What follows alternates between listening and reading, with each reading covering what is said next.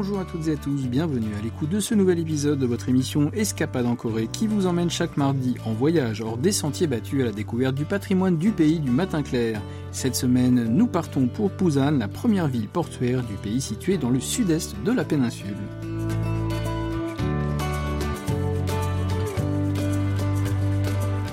L'automne semble faire ses premiers pas au pays du matin clair, atténuant chaque nuit la chaleur du jour par ses bises fraîches de saison. Les Sud-Coréens associent généralement la plage et la mer exclusivement à l'été, mais les bords de mer en Corée du Sud ont des choses à offrir toute l'année. Un des meilleurs endroits pour répondre à l'appel du large n'est autre que Busan, le premier port du pays et la deuxième ville la plus importante après Séoul.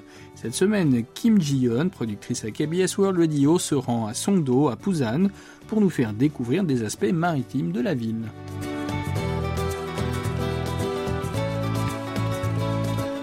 Après 6 heures de conduite depuis Séoul en direction du sud, Jiyeon arrive enfin dans le quartier Songdo situé dans l'arrondissement de Sogu à Busan. La première étape de son parcours l'amène au téléphérique sur mer.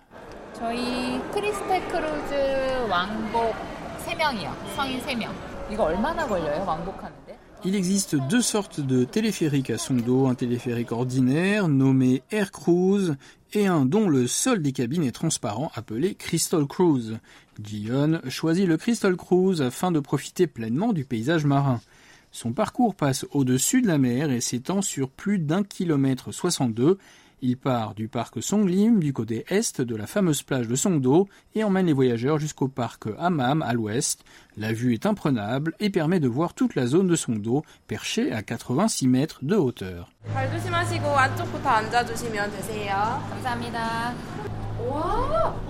Le trajet vertigineux commence dès que la porte de la cabine du téléphérique se referme. Le téléphérique glisse dans le ciel et Jion est frappé par la vue spectaculaire. Écoutons-la. Je vois la plage de Sondo à ma droite, la promenade côtière et un phare au loin. Il y a de grands bateaux flottant sur la mer à ma gauche. Waouh, j'ai l'impression de traverser la mer et le ciel en même temps. Et la mer bleue vue d'ici est vraiment jolie. Le téléphérique offre un point de vue plus large puisque tous les côtés de la cabine sont transparents. Le téléphérique se déplace à une vitesse de 3 à 4 mètres par seconde. Cela prend environ 7 ou 8 minutes pour faire un aller simple. Des minutes qui paraissent trop courtes pour profiter de tous les sites. Jion aperçoit une promenade piétonne au-dessus de la mer. C'est sa prochaine destination.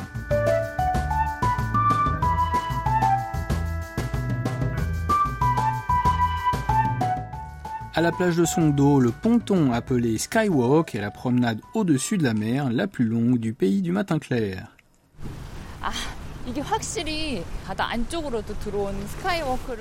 En parcourant le Skywalk, j'entends le bruit des vagues s'écraser.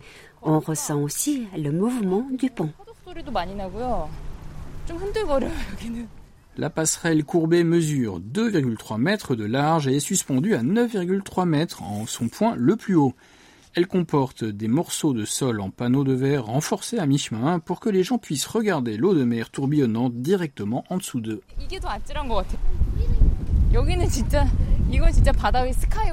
Le vent de mer se renforce à mesure que l'on marche vers le large et que l'on approche de la fin de la passerelle située à 365 mètres du bord. L'esprit de Jiyeon s'envole alors qu'elle fait face au vent avec tout son corps. Waouh, c'est tellement rafraîchissant. Je vois toute l'étendue de la mer devant moi, tandis que la plage de Sondo se trouve derrière moi, pendant que le téléphérique me passe au-dessus de la tête. C'est fantastique. C'est comme cela que la mer devrait être tout le temps. J'ai l'impression que je suis vraiment à Busan.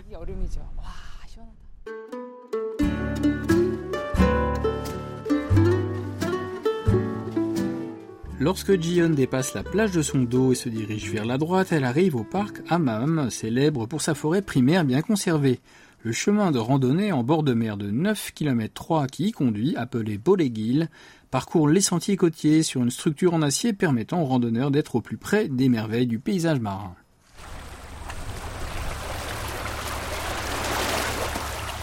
La montée des escaliers en acier orange, une marche après l'autre, amène Gionne à un point de vue d'où elle peut apercevoir des dizaines de bateaux qui ont jeté l'ancre au large et une falaise abrupte à quelques centimètres de là où elle se trouve. La falaise côtière est constituée de couches de roches sédimentaires formées il y a 200 millions d'années. Gionne est impressionné par le paysage merveilleux créé par le temps et la nature. La piste de trekking métallique sépare la falaise et la mer. C'est vraiment différent.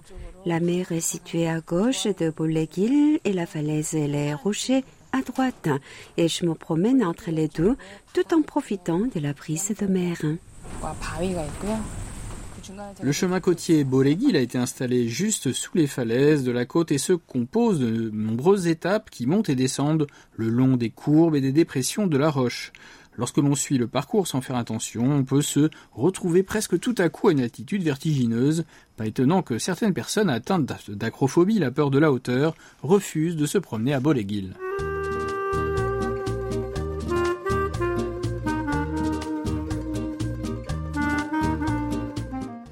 Ressent une forme de tranquillité d'esprit alors que la nuit approche.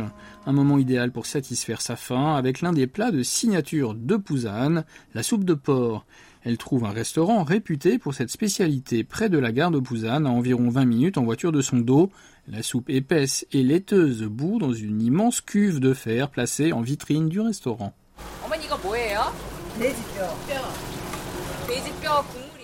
Les os de porc cuisent pendant de longues heures dans un bouillon pour produire une soupe délicieuse.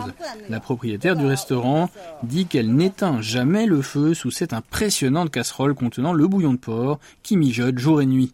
Jion assaisonne son plat avec une bonne dose de ciboulette chinoise parfumée et de la sauce à la crevette fermentée. Attention, ne pas se brûler la langue, la soupe est servie encore bouillonnant. Mmh, le bouillon a un goût vraiment délicieux et doux. La viande est tendre aussi. Cela fait beaucoup de bien. Le bouillon chaud est assez roboratif et requinque Jion fatigué par sa journée.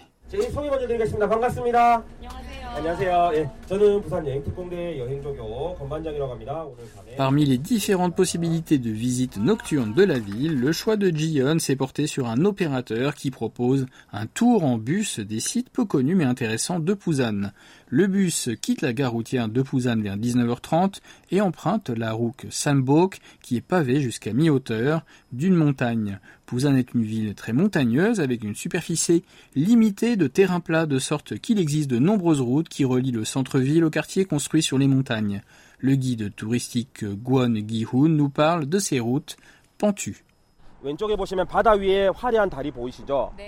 Voyez-vous le beau pont sur la mer à votre gauche? Maintenant, tournez votre regard vers la droite, derrière les grands bâtiments, pour voir comment les maisons recouvrent toutes les pentes de la montagne. Les montagnes sont reliées les unes aux autres. C'est quelque chose que l'on peut voir uniquement ici à Busan et je pense que cette topographie particulière est ce qui définit ainsi le mieux la ville. Après 15 minutes de route sinueuse, les touristes arrivent à un observatoire de deux étages où les gens peuvent voir les bords de mer de Busan depuis la montagne. De là, Jion peut observer à la fois le pont du port de Busan et le port lui-même. Retrouvons-la. La ville, qui est très animée et chaotique pendant la journée, montre un visage différent lorsque l'obscurité se propage. Je crois que la vue rivalise avec le paysage nocturne de Hong Kong.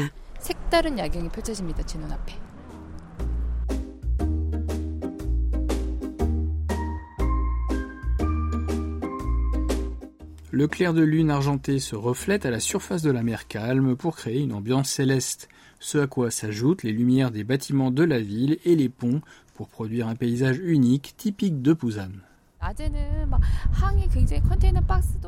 Il y a beaucoup de conteneurs et de navires au port pendant la journée. Mais quand la nuit tombe et que les lumières sont les seules choses qui restent visibles, on découvre le côté étonnamment beau du port de Busan. Le pont du port de Busan est illuminé par un éclairage aux couleurs changeantes et par les lumières des bâtiments et des maisons accrochées sur les coteaux de la montagne. C'est vraiment un spectacle caché de Busan. Le bus touristique se dirige ensuite vers le parc du front de mer de Chonghang, situé sous le pont, offrant une vue encore plus spectaculaire de l'édifice.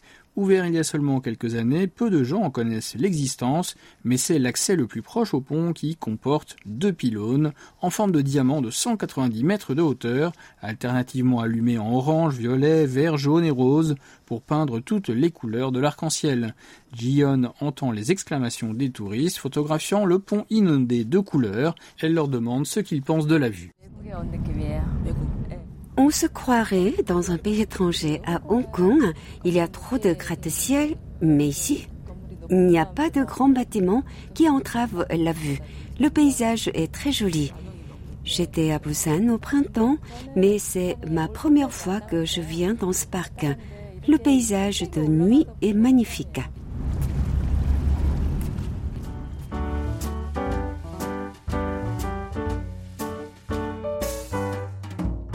Le bus touristique traverse maintenant le pont, mais ce qui le rend encore plus spécial, c'est sa rampe d'accès unique dans le pays. Le guide touristique explique pourquoi. Nous sommes sur la rampe d'accès qui fait un tour de 360 degrés. On dirait qu'on est sur des montagnes russes si on conduit un peu plus vite. C'est amusant, n'est-ce pas? Je vais éteindre la lumière pour vous permettre de profiter davantage du trajet.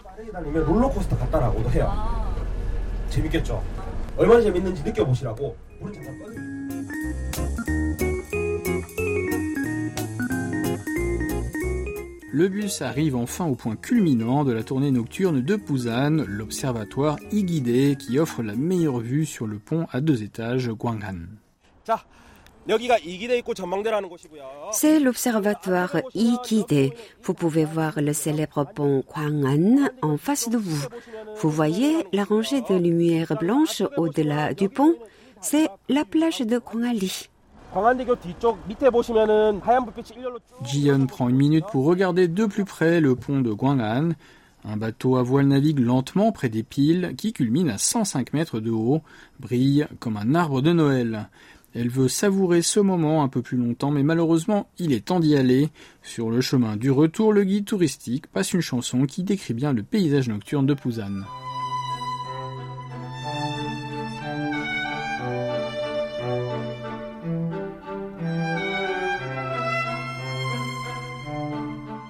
La semaine prochaine, Jiyeon nous emmène à Yangdo, une zone située au sud de Busan.